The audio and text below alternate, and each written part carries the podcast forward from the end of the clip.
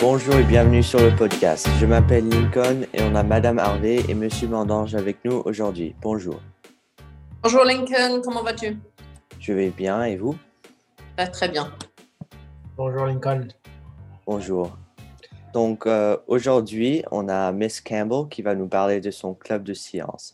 Donc, uh, so we have Miss Campbell, who is a teacher uh, for physical science, I believe, for most classes in high school. So uh, today she'll be talking about her science club. Uh, welcome. Thank you.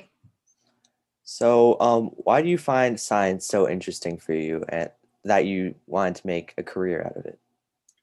Um, one of the things I liked about science as a kid was that um, the answers seemed clear to me. I, I didn't have to interpret how what anyone's intentions were. Like in English class, they would say, "What does the author mean by this?" And I would have no idea. But in science class, the question would be, "What is the evidence that supports this?" And I would be able to point to data and say, "It's these numbers right here." So I feel I feel like the linearity of it was very appealing to me, but also lots of interesting things were happening in science when I was a kid. Um, we had space shuttles that were taking things out in space. The Hubble telescope was going up. Um, the race for the human genome was on. And I had a science teacher starting in eighth grade that was um, just amazing. She ran a science fair program that was that has been recognized nationally. Her science fair program is is a big deal in Washington State and in the nation. And um, she just got us thinking about science and doing science, and it, and it felt very comfortable. It felt like home. And so you, you briefly mentioned that um, like this interest like began as a child, but like is there like a specific time or something that um, or I guess when did you, that interest like begin for you? Fifth grade, I was um, asked to be part of a mentally gifted minors program. This was a, the result of Sputnik, uh, the Russian device that was launched into the lower a- upper atmosphere, and like a first satellite kind of thing. Mhm.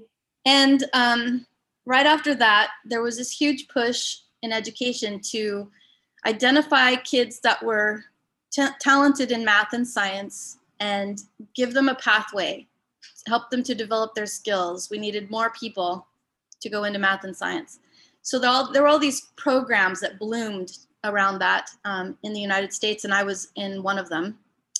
And um, my science teacher in that program, Mrs. Thompson from England, gave us a science fair project assignment, and my companion and I we won that science fair. And I think that's when I knew. That's when the light bulb went on that oh, I might be good at this because we beat all the sixth graders. There were sixth graders and fifth graders in that class, and we beat all the sixth graders. Wow. So that's the one moment I can point to where science just became ah! so you mentioned that you uh, you won the science contest, but um, is there like an experiment that was like the coolest experiment that you've ever done? I did a lot of cool experiments. Um, my eighth grade science fair project, I made quicksand, and then I tested the the rate of um, engulfing objects in this quicksand based on their density. And I won an award for that from the Society of Women Geoscientists. But um, and then in ninth grade, I tested braces wires for how fast bacteria would grow on them. Um, I had a science fair project that I really liked in um, 11th and 12th grade working with seahorses. And that one, I ended up going to the International Science and Engineering Fair, which was being held that year in Dallas, Texas, but it's held in different places, the ISEF, every year. And I won a second prize for my category. It was a biophysics project where I was looking at how seahorses make stridulatory sounds. So I had to develop an apparatus that used an oscilloscope and I would analyze the sounds made by these little seahorses. I know people don't think they make noises, but they do. They have this little thing called a ceratohyal on the bottom of their uh, mouth, and it clicks against their mouth when they make noises. Interesting. Yeah. Fascinating. And the reason I liked that one so much, I think, is because um, the answer wasn't already known. In fact, it was a book by Jacques Cousteau that made me think of even doing that project. And he said there's so the sea is like space there's so much we don't know about it there's all these animals down there we don't even know what they are or how they live or what they do and so i was very interested in figuring something out that was brand new information Yeah, and I also I think I heard that we know less about the ocean than we actually do about space. So there's a yeah. lot more matter in the ocean than there is in well near space i guess you could say all the matter is in space but it's far apart it's harder to study because all the particles are far apart Mhm. And so uh, now to the science club. So could you give us a brief summary of what the science club is? Sure. Um, this year, we started a science club that was meant to give people an idea of what careers would be like in science. So we did a survey um, at the beginning of the year of people's interests in finding out more about like engineering or um, ast- astronomy or geology. And then I invited speakers based on those interests.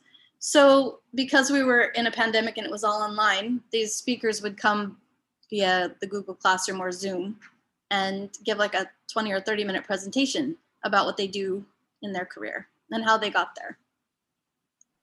Interesting. And so you you said that uh, it was organized this year, right? So what made you want to organize the science club?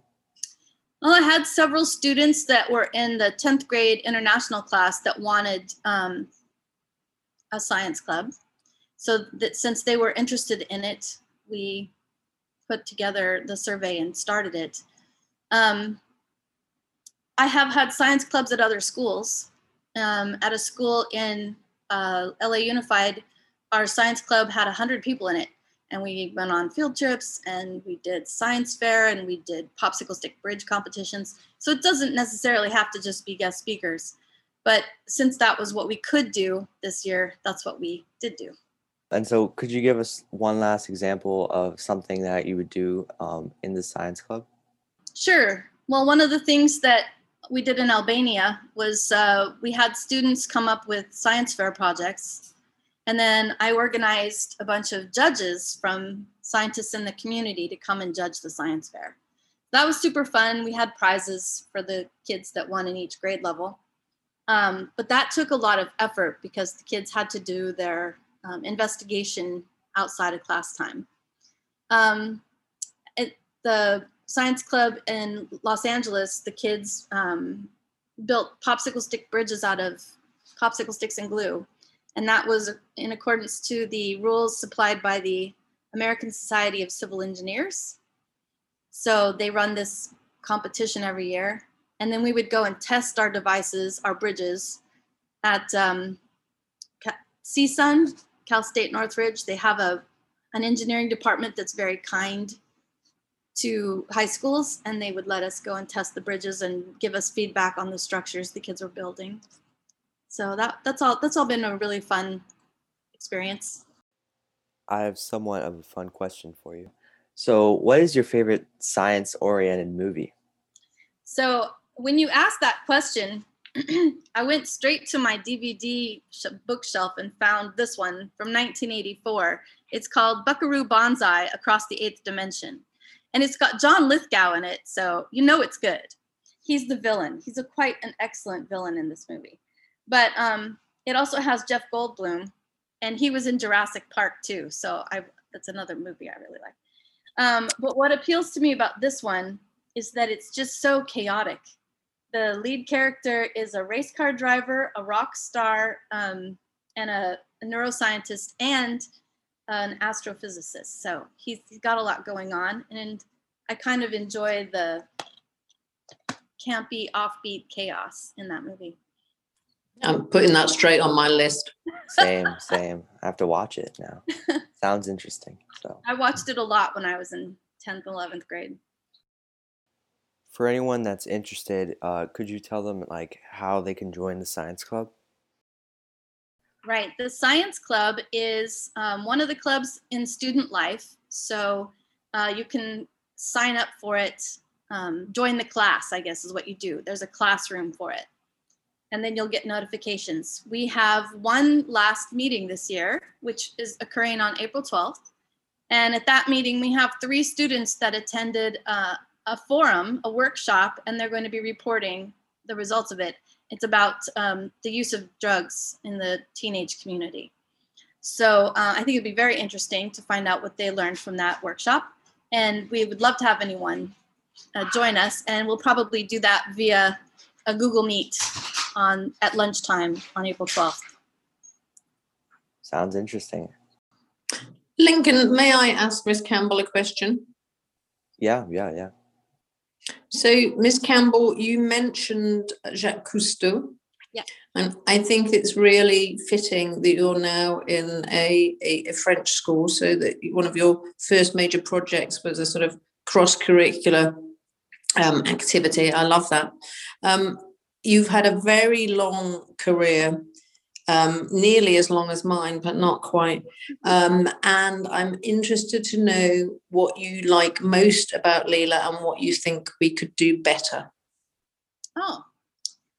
Um, well, certainly one of the nice things about Lila is how everybody here seems to be on board. Like it's it's very much a team oriented place. People are supportive of one another. Um, you don't hear a lot of no's people say yes a lot to opportunities and and uh, I think that's very inviting and appealing.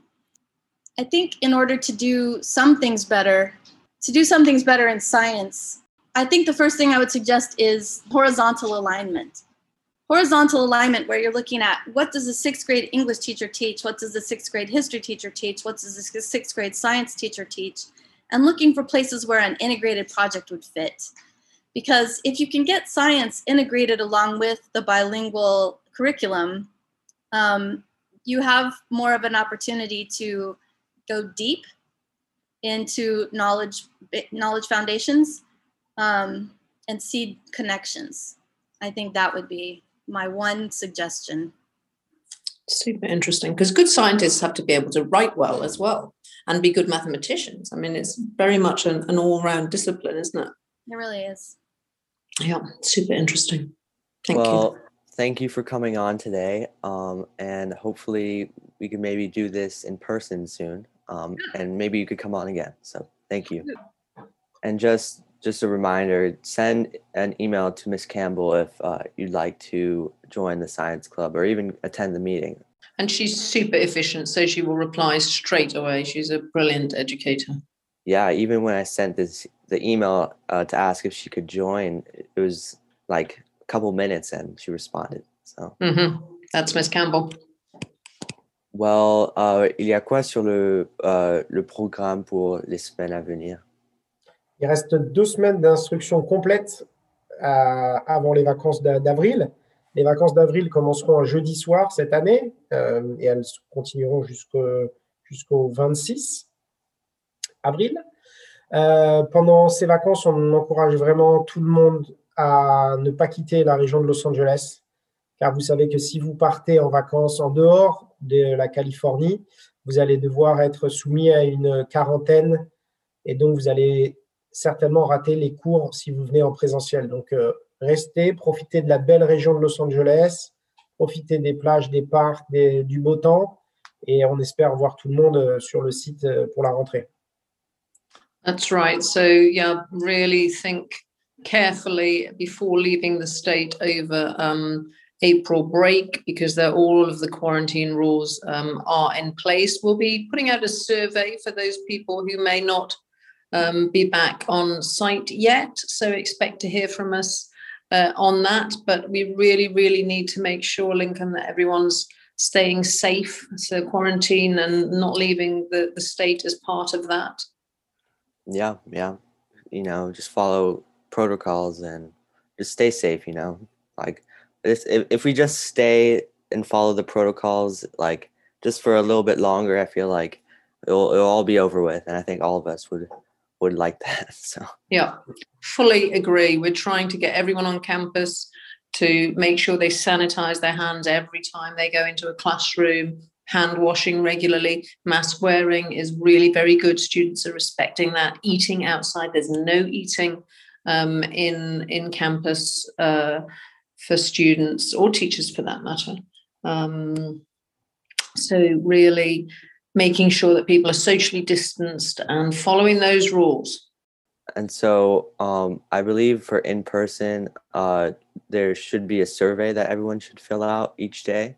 How does that uh, how is that going? Yeah, so that's a screening form that is um, on the Lila app or the Lila website, and you know it's it's um, questions about whether or not you're showing any symptoms, whether or not you're running a temperature, whether or not you've been in contact with anyone who's tested positive. So a simple screening form. It's a Google form, and it it, it comes into our centralized um, sheet, and that's how we we're monitoring. It's working pretty well. It's pretty easy to fill out, um, but you do have to do it the day of. And again, Lincoln, just really important that people are truthful and following the rules. And that's how we stay safe. Yeah, and the survey shouldn't take too long, so it shouldn't Non, be like 30 secondes. Non, Yeah, même pas 30 yeah. secondes. Ça so. Yeah. And so uh, also UCLA uh, men's basketball uh, just uh, had a big win over Michigan for them to go to the Final Four, which is the first time since 2008. c'est qui les- quelles sont les autres équipes qu'avec UCLA C'est quoi les trois autres équipes So UCLA will be playing Gonzaga, who are Mhm. undefeated so far this year, so they haven't lost a single game. And then the two last teams are uh, Houston and Baylor. So pretty good teams. UCLA was not like expected at all to um, reach the Final Four. So Il y a un joueur qui t'a impressionné chez eux um, there is actually um, I forgot his name because it's it's kind of a crazy name, but um, he had a really big game last night, uh, which is which was a Tuesday, um, and he he was pretty much the the big reason why they won last night. So Ouais, C'est le, le joueur clé. Bon, bah, on leur souhaite euh, bon courage. Ça- samedi, on va essayer de suivre leurs exploits et on espère les retrouver lundi pour la finale. hein. yeah, yeah. And so uh, again, I would say uh, we should watch Buckaroo Banzai, which Miss Campbell had mentioned. Ah, Sounds et- like an interesting movie. So. ah oui, ça, ça va être sur ma liste pour les vacances. Je vais faire Bukaru Banzai. hmm Yeah, we watched it during break. So thank you again for Miss to Miss Campbell for coming on today, and thank you to both of you again, Mr. Mondange and Miss Harvey, um, for coming on every week. So uh, thank you, and see you next week. Un Thanks, Lincoln. Lincoln. On se voit prochaine.